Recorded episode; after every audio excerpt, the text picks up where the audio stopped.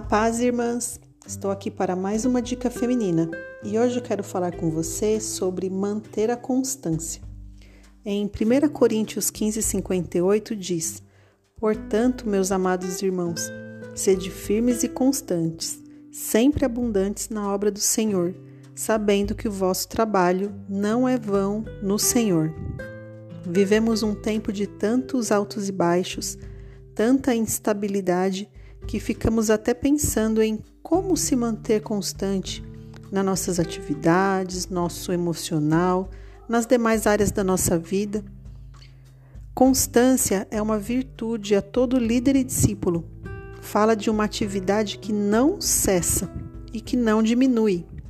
Se começou, continue até terminar. Ainda que faça um pouco todo dia, já é infinitamente melhor do que aquele que faz muito num dia e depois desiste. Lembre-se que o nosso primeiro amor não pode ser abandonado. A nossa espiritualidade tem que estar cada dia mais evidente. O nosso fervor, paixão pelo Senhor, deve sempre permanecer no mais alto nível. Apesar das dificuldades, sim, porque nem sempre é fácil, mas é possível. Quem é constante não desiste, ainda que às vezes desanime.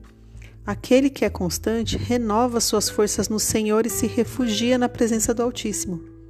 O Senhor Jesus mesmo disse que aqueles que permanecem até o fim é que serão salvos, em Mateus 10, 22. Ou seja, no céu não vai ter lugar para aqueles que desistiram no meio do caminho. Seja qual decisão, escolha ou sonho que você tenha e esteja lutando por ele, seja constante no trabalho, na escola, na igreja, no cuidado com a sua casa e sua família, na sua decisão de melhorar a qualidade da sua saúde com uma alimentação mais equilibrada e prática de exercícios, ou se decidiu que quer ler mais a Bíblia ou outros livros, comece e termine, seja constante. O trabalho que fazemos é para Deus e não para os homens. A glória, a honra e o poder pertencem a Deus.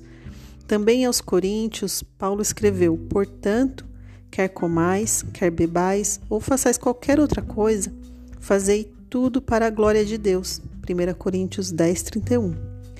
E como escreveu o mesmo apóstolo em outra parte, o tesouro é de Deus, colocado em vasos de barro que somos nós. 2 Coríntios 4, 7.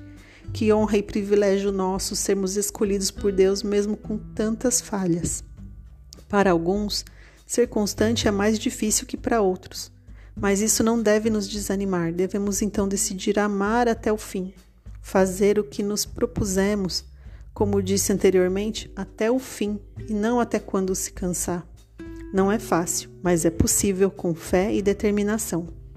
Deus nos ajude a sermos melhores a cada dia e a estarmos mais firmes e constantes a cada dia. Por ti tenho sido sustentado desde o ventre. Tu és aquele que me tiraste das entranhas da minha mãe. O meu louvor será para ti constantemente. Salmo 71, 6. Deus nos abençoe, ótimo dia e até a próxima semana, se o Senhor assim nos permitir.